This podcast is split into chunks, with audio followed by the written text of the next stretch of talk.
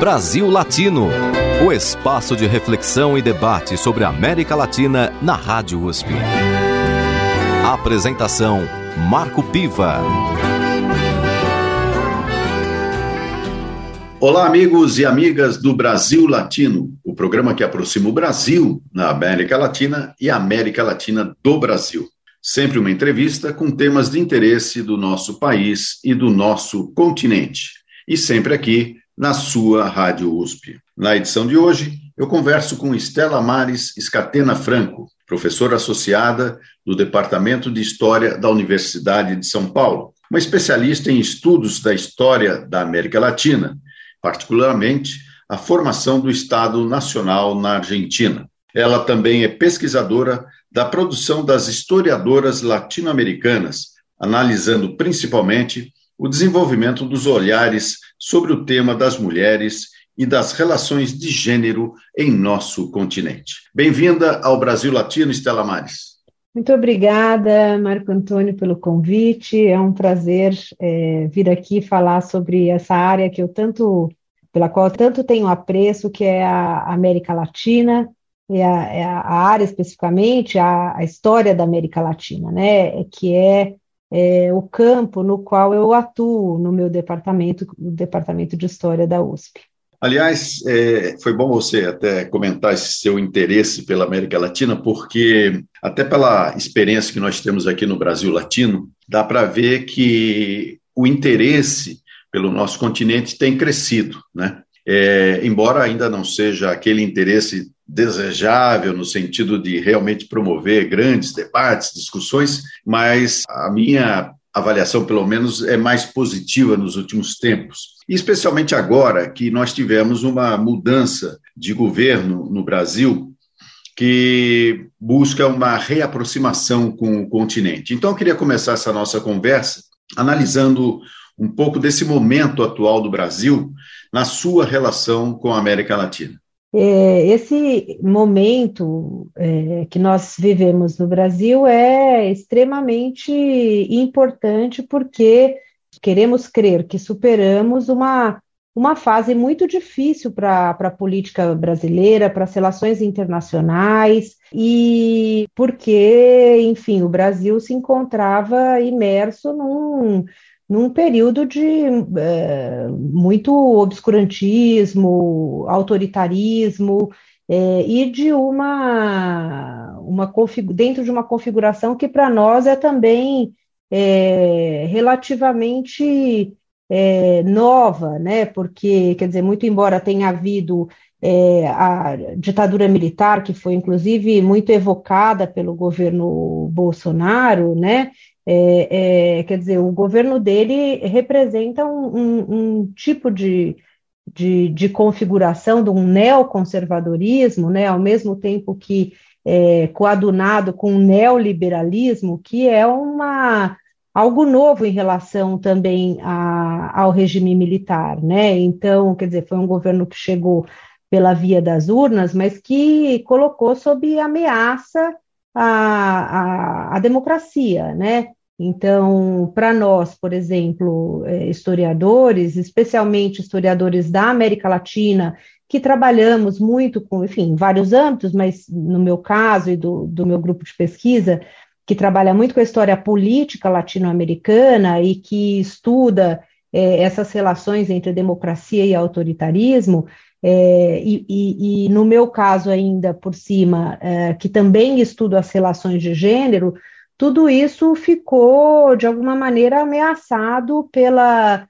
questão da, da censura, que de alguma maneira se colocou aí, né, em relação, por exemplo, ao que entra ou, ou, não entra nos livros didáticos, em relação às perseguições que os professores podiam sofrer em sala de aula, em função do incentivo a iniciativas como Escola Sem Partido, é, e a, a condenação da, dessa abordagem de gênero, né, que questiona muito fortemente uma é, separação do mundo nas esferas é, binárias sexuais, homem mulher, quer dizer, né, a perspectiva de gênero é, é, questiona essa, essa forma tradicional de ver o mundo, e isso estava absolutamente, é, enfim, vetado é, no governo Bolsonaro, né, é, que alimentou de, de forma muito sistemática, muito ostensiva, o negacionismo, as fake news, né, então, é, isso especificamente para o campo da história. Em relação às relações internacionais, também, quer dizer, toda a leitura que era feita, estou falando mais do ponto de vista histórico, né, é, em relação ao continente, né, é, a essa parte do continente, a leitura sempre muito é, condenatória daqueles movimentos que é, questionaram o autoritarismo, que questionaram o conservadorismo, que levaram a processos mais intensos de reformas sociais. Né? Então, quer dizer, as reformas sociais é, e esses movimentos e partidos e grupos sociais que vislumbraram mudanças mais profundas numa, na forma hierárquica que marcou as divisões sociais na América Latina, tudo isso foi visto com muita desconfiança, com muita é, crítica por parte desse governo. Então, eu vejo esse momento como um momento frutífero de reconstrução de laços com é, os países latino-americanos, hispano-americanos e de laços com é, grupos que estão aí, é, né, comprometidos com essas mudanças sociais que, que tratam de pensar as formas de inclusão social, né? Então, eu vejo como um, um momento importante, é, fundamental na nossa história, é um, é um respiro para nós que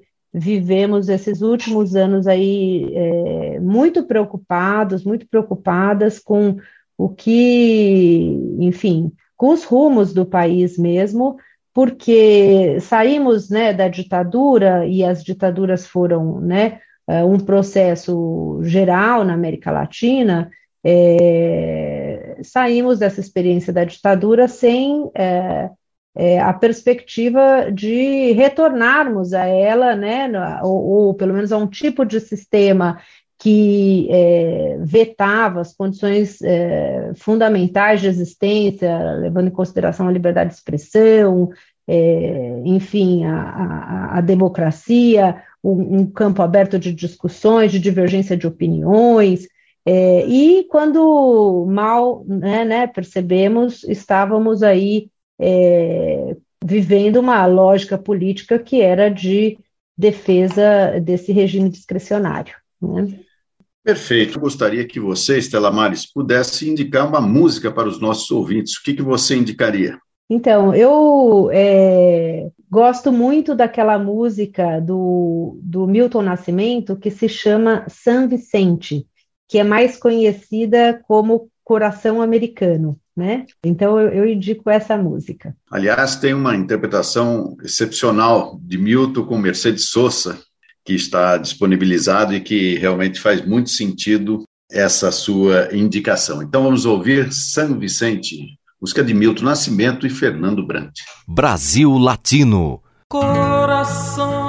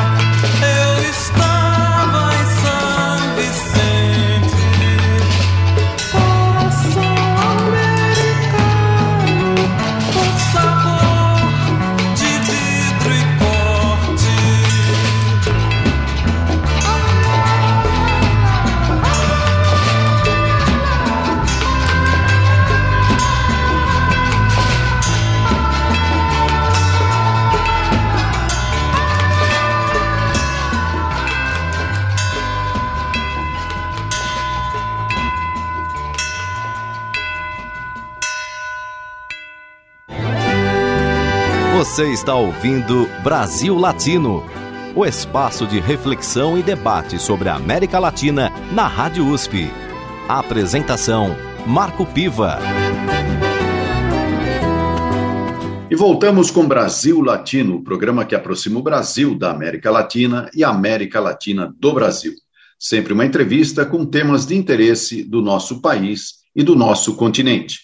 Na edição de hoje, converso com a professora associada do Departamento de História da Universidade de São Paulo, Estela Mares Escatena Franco. Estela, você tem pesquisado bastante essa questão é, das relações de gênero na América Latina e, particularmente, você fez todo um estudo a respeito das mulheres viajantes no século XIX, ou seja, as mulheres da América Latina que foram para os Estados Unidos, para a Europa, e ali é, trouxeram seus relatos, seus escritos. Eu queria que você falasse um pouco mais sobre esse trabalho que parece tão interessante. Marco, eu, eu é, tenho muito orgulho desse trabalho, dessa pesquisa, porque foi para mim extremamente interessante analisar isso que é, eu acabei chamando de uma dupla contramão dos relatos de viagem, porque em geral o que a gente tem né, de, nos estudos é muito mais é, o trabalho dos, dos europeus que vieram para a América Latina e, enfim, é, lançaram seus olhares, fizeram suas análises em relação aos diferentes países do continente é, e de viajantes homens do que de mulheres é, que saíram daqui das chamadas é, margens dos centros de poder e foram para é, essas regiões centrais. Né? Então, a minha, o meu intuito foi justamente analisar essa dupla contramão, analisar mulheres e que saíram da, dos países da América Latina e foram para a Europa e para os Estados Unidos. É claro que essas mulheres que realizaram essas viagens eram mulheres da, das elites, né, eram mulheres brancas e eram mulheres letradas. Então, de alguma maneira, elas eram mulheres que tinham uma certa inserção é, econômica, né? Mas elas, de outra maneira, eram consideradas mulheres que estavam também às margens, porque,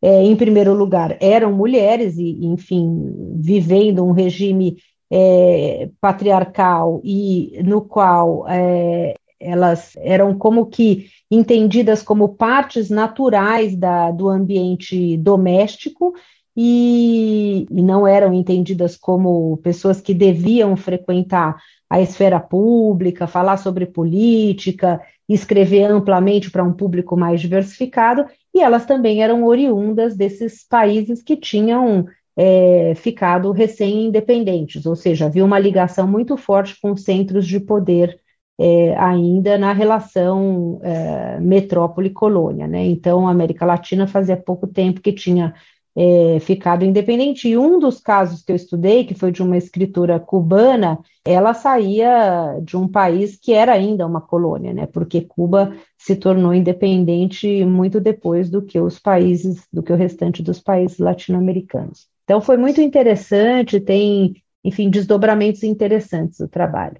Você poderia citar alguma ou uma das viajantes mais interessantes do Brasil que você pesquisou? Então, no caso do Brasil, eu trabalhei muito com os relatos da Nízia Floresta, que é uma mulher que nasceu no Rio Grande do Norte é, e, e, depois morou em diferentes partes do Brasil, morou no Rio Grande do Sul, e daí, é, com a Revolução Farroupilha, também se mudou, morou no, no Rio de Janeiro, daí na, na, na corte, né? Teve uma escola de educação de mulheres, e ela daí foi para a Europa e viveu muitos anos na Europa e morreu na Europa. Nessa viagem dela pela Europa, ela é, produziu dois relatos. Um relato sobre a Itália, é, que é um relato de viagem é, em que ela narra três anos viajando pela Itália e pela Grécia, e um relato é, para a Alemanha, né? De uma viagem para a Alemanha. Então, é, esses são os principais textos de viagem delas, mas no fim das contas acabei é, não me atendo só aos textos de viagem, porque é, no trabalho, embora é, os relatos sejam as, os meus documentos primordiais, eu acabei lendo também muito da produção autobiográfica dessas mulheres e, da, e dos romances também, porque é, elas escreveram assim é, gêneros di, diferenciados, né? Mas a, a escrita da viagem foi a minha documentação principal, né? Então, a Nízia Floresta é uma, uma autora tida hoje, muito celebrada, inclusive pelo movimento feminista, como uma das primeiras feministas do Brasil. Isso é um tanto quanto controverso, porque o movimento feminista, no momento em que ela escreveu, principalmente numa fase mais da juventude dela, né, não era ainda um movimento sistematizado, como vem a ser no final do século XIX, é, com o sufragismo, né, com a organização para a inserção política das mulheres. É, mas ela, enfim, traduziu um, um texto é, que tinha um caráter bastante é, condenatório das diferenças, né, é, que a gente chamaria de diferenças de gênero hoje, né, que é o Vindication of Rights of Women, e, e ela fez essa tradução desse, e publicou uh, no Brasil é, como direito das mulheres e injustiça dos homens, né? É, e esse texto foi lido por literatos do século XIX, então ela é, acabou sendo vista como, como uma feminista. Quando a gente lê os textos dela no século, produzidos no século XIX, para um leitor que parte com a expectativa do movimento feminista da atualidade, é, há um estranhamento, porque é, ela, de alguma maneira, reitera algumas visões que a gente chamaria de muito normativas da, da condição feminina, né? Então, a questão da maternidade, o cuidado é, com a casa, o zelo em relação aos membros da família, os filhos. Então, tudo isso é muito uma moeda corrente no discurso dela mas ela faz uso de forma muito estratégica também desse modelo normativo, de forma que ele acaba sendo usado um pouco como um passaporte para ela ter esse tipo de atuação que é, é, participar da vida pública por meio de publicações, é, falar sobre questões políticas. Então, por exemplo, no, no relato dela de viagem para Itália, ela fala muito do Vaticano, do poder é, espiritual sobre o poder temporal e, e, emite a opinião política dela, né? Ela fala também da questão da escravidão no Brasil, então ela ela tem esse duplo movimento que é de um lado reforçar ideias muito aceitas, digamos assim, é, entre, né, a, inclusive pessoas que coadunavam com as ideias do patriarcado, e por outro lado questionar essa mesma essa mesma visão tradicional, né? E com isso ela conseguiu, então, é, ter um negócio, ter uma escola, gerir a escola, viajar, né, que significava cruzar uma dupla fronteira, né, porque não estava na sua própria casa e não estava no próprio país, é, e publicar, que era uma forma de chegar é, mais longe, né, para além daquilo que era considerado como o lugar natural da mulher, que era a esfera da domesticidade. E qual outro personagem que você destacaria desse seu trabalho? Olha, é, eu, eu falei que estudei uma, uma personagem cubana, né? Então, uh, eu estudei mais de uma, mas eu queria mencionar a Gertrudis Gomes de Avellaneda, que é uma escritora é, que nasceu em Cuba é, é, em 1814. É, em 1836 em 36 ela se mudou para a Espanha, né? É, ela era uma figura que era membro das elites, né? É, cubanas, né? Filha de um espanhol com uma mulher criolla, que era um, uma mulher é, descendente de espanhóis nascido, na, nascida na América, né? É, portanto, branca e parte das elites, e Cuba, enfim, vivia assim, é, as elites cubanas viviam é, preocupadas, temerosas com o que poderia acontecer em Cuba com a questão da rebelião de escravizados e um pouco também com a imagem do Haiti, né, da, da rebelião de escravos no Haiti, e a família dela se muda por essa razão é, para a Espanha. Então, ela faz um relato de viagem é, à Espanha nesse momento de chegada dela. Ela passa dois anos viajando e ela escreve uns cadernos de viagem. E ela vai lá na Espanha se inserir como parte do que ficou conhecido como romantismo espanhol. Então, ela faz parte desse cânone, né? É, e ao mesmo tempo ela reivindicada como uma escritora cubana, né? É, então, digamos assim, que como não existia ainda a independência de Cuba e ela não, quer dizer, não tinha algo que fosse tão configurado no sentido de uma nacionalidade cubana, mas muito mais de uma identidade cultural da ilha, né? Então, naquele momento, para ela, era possível essa ambiguidade, ser, se considerar espanhola e, ao mesmo tempo, é, se considerar parte daquela comunidade cultural da ilha de Cuba, né? E ela fez muita questão de ser inserida nos dois cânones literários, porque é, como ela se mudou cedo, jovem, para a Espanha, é, ela parou de alguma maneira de participar daquela produção uh, literária de Cuba e em momentos em que houve é, publicações ali reunindo poetas, escritores cubanos, ela foi é, excluída numa primeira medida e ela reivindicou para fazer parte daquele, daquele, daquele grupo, né, para figurar como uma escritora cubana. E isso é marcante em toda a trajetória dela. Foi uma mulher que escreveu prolificamente, ela tem 17 peças de teatro, escreveu muitos romances, um bastante conhecido no mundo hispânico, hispano-americano, mas muito pouco conhecido entre nós.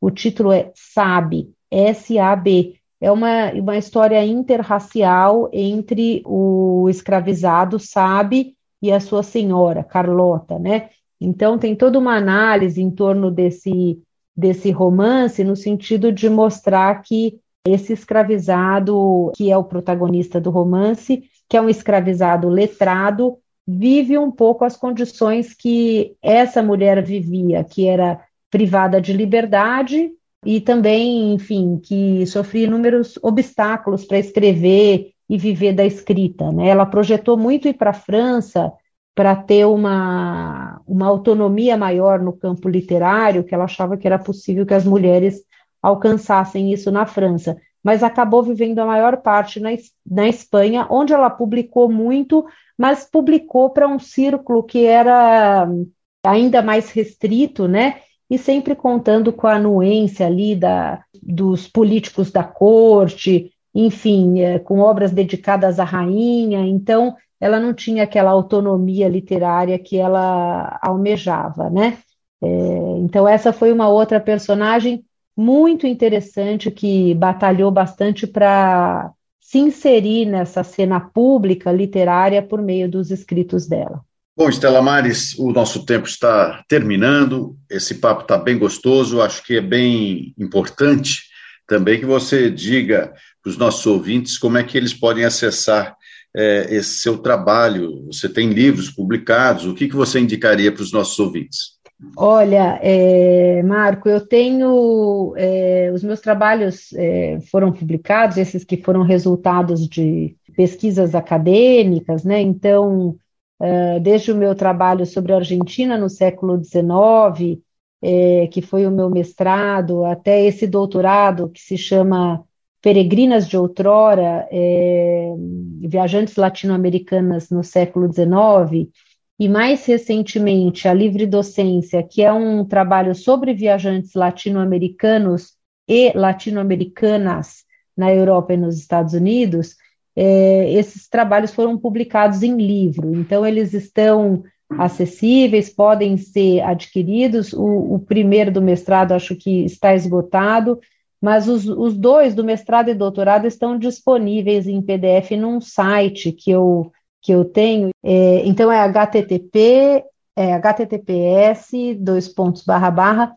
Estela Franco, Estela é S-T-E-L-L-A, então, estelafranco.com fflch.usp.br. Vou repetir, é https dois pontos barra barra estelafranco.fefeleche.usp.br. É esse o, o site, lá tem essa produção que está em formato livro, né? É, e também uma produção de artigos e capítulos, enfim. Se, o, se os livros, capítulos e artigos não estão lá, estão lá, pelo menos é, o, o ouvinte pode encontrar é, no mínimo as referências para acessar via editora ou livrarias. Está ótimo. Estela Mares, eu agradeço muito a sua participação aqui no Brasil Latino. Foi uma honra tê-la entrevistado e saber um pouco mais dessa belíssima história das viajantes latino-americanas no século XIX. Muito obrigado pela sua participação no Brasil Latino. Eu que agradeço, é um prazer. É, espero, enfim, sempre poder contar aqui com essa divulgação da, das coisas ricas e interessantes que são produzidas é, na América Latina. Terminamos por aqui mais uma edição do Brasil Latino, que vai ao ar toda segunda-feira, às 5 da tarde, pela Rádio USP FM 93,7 São Paulo e 107,9 em Ribeirão Preto. Nosso programa tem a produção de áudio de Benê Ribeiro, produção de Alexandre Veiga, assistente de produção Ítalo Piva e curadoria musical Carlinhos Antunes. Você pode ouvir todas as edições do Brasil Latino em formato de podcast em soundcloud.com brlatino e também nas principais plataformas de áudio.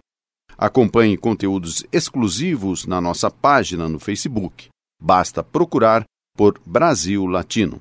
E se quiser falar com a gente, escreva para ouvinte@usp.br, repetindo ouvinte@usp.br. O Brasil Latino fica por aqui e eu espero sua audiência em nossa próxima edição.